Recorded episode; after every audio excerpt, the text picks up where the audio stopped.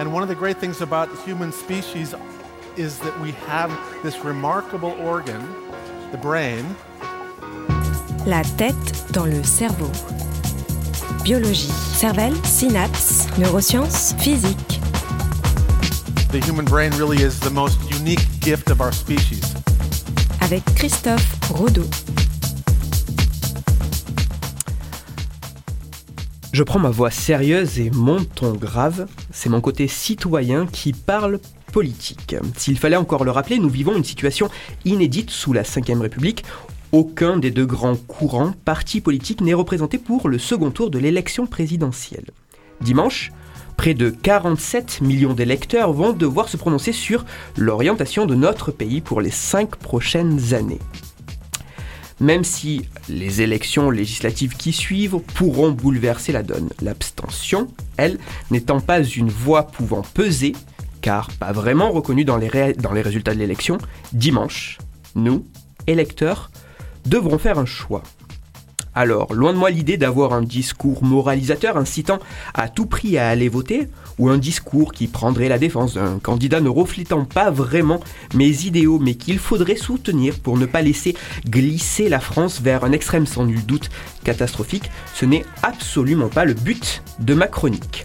Car je n'ai aucune forme d'expertise dans ce domaine et m'exprimer pour donner mon avis n'aurait pas plus de valeur qu'un discours de comptoir.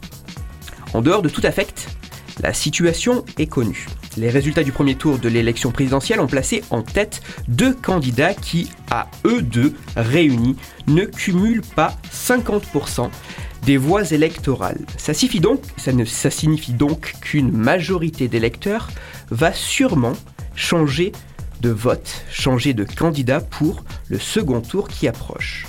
Et c'est là que mon côté scientifique ressurgit. La question que je me pose est de savoir si, au niveau cérébral, changer de choix politique, changer d'opinion politique pour soutenir un candidat que l'on ne soutenait pas avant, est-ce la même chose qu'un changement de choix banal, comme pourrait l'être celui d'un parfum de glace? En d'autres termes, une opinion politique est-elle une simple préférence facilement modifiable ou est-ce un élément plus important, un élément plus ancré en nous? Et alors, tu as trouvé donc une réponse, j'imagine, des scientifiques étudient vraiment ces questions-là de choix politique ou non? Eh bien oui. Les scientifiques se sont demandé si une opinion politique est quelque chose de superficiel que l'on peut avoir sur un sujet banal ou est-ce que cette opinion politique est un élément plus important, un élément plus profond? Ce sont des chercheurs américains qui ont publié en décembre dernier des résultats intéressants essayant de répondre à ces questions. Les scientifiques ont fait passer une expérience à une quarantaine de participants. L'expérience avait pour premier objectif de mesurer la force que les volontaires avaient en une opinion politique. Le but était de noter ces opinions politiques afin de voir quelle était la force conviction qu'il y avait dans ses opinions politiques. Plus la note était élevée, plus la force en l'opinion était importante.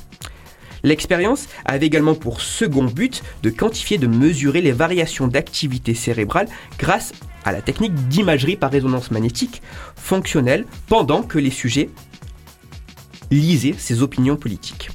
Lors de l'expérience, tous les participants ont mis des notes à des opinions politiques. Ils sont ensuite passés dans la machine IRM pour effectuer une tâche qui était très simple. Pendant 10 secondes, une phrase reflétant une opinion politique qu'ils défendaient fortement était présentée sur un écran. La phrase disparaissait et cinq autres phrases contenant des arguments contrant leur opinion politique apparaissaient successivement. Une fois les cinq arguments passés, le participant devait de nouveau noter son opinion politique afin de voir si les arguments avaient modifié son choix. Les participants devaient également faire le même exercice, mais avec des opinions cette fois-ci non politiques, telles que par exemple euh, l'importance de boire des jus de fruits multivitaminés. Ceci dans le but de voir si les opinions politiques et non politiques sont traitées de la même façon par le cerveau. Les résultats sont frappants. Lorsque l'expérience est faite avec des choix, des opinions non politiques, la note donnée avant et après la présentation des arguments contraires peut énormément changer. Alors que lorsqu'il s'agit d'une opinion d'un choix politique, les arguments contraints n'ont quasiment aucune conséquence sur les notes de confiance données. Le cerveau traiterait les opinions politiques assez spécifiquement. En plus de ça, la présentation d'un argument reconnu par le participant comme contraire à son opinion, à son choix politique, entraîne une modification de l'activité du cerveau. Des régions cérébrales jouant un rôle dans l'identité, le soi, voient leur activité augmenter. D'autres régions participant à la gestion des émotions intenses, comme l'amygdale notamment, voient elles également leur activité augmenter. C'est un peu comme si le cerveau défendait ses opinions politiques. Au final, un choix politique semble être traité d'une façon complexe par le cerveau. Ce choix, cette opinion, n'est pas une simple préférence qu'il est aisé de nuancer par la discussion ou la présentation d'arguments contraires.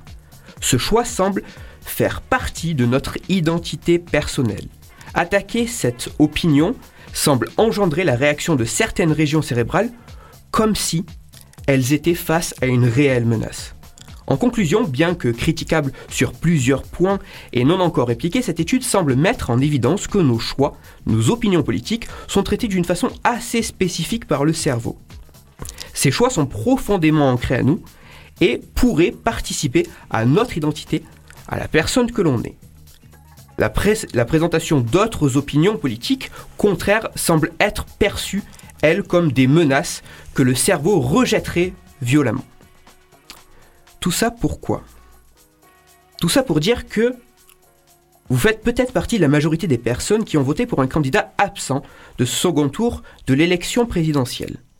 Tout ça pour dire que, si vous faites partie de cette majorité, il semble, au regard de l'étude scientifique que je viens de mentionner, qu'en une quinzaine de jours, il est peu probable que vos opinions politiques aient changé du tout au tout, adoptant facilement celles des candidats qualifiés.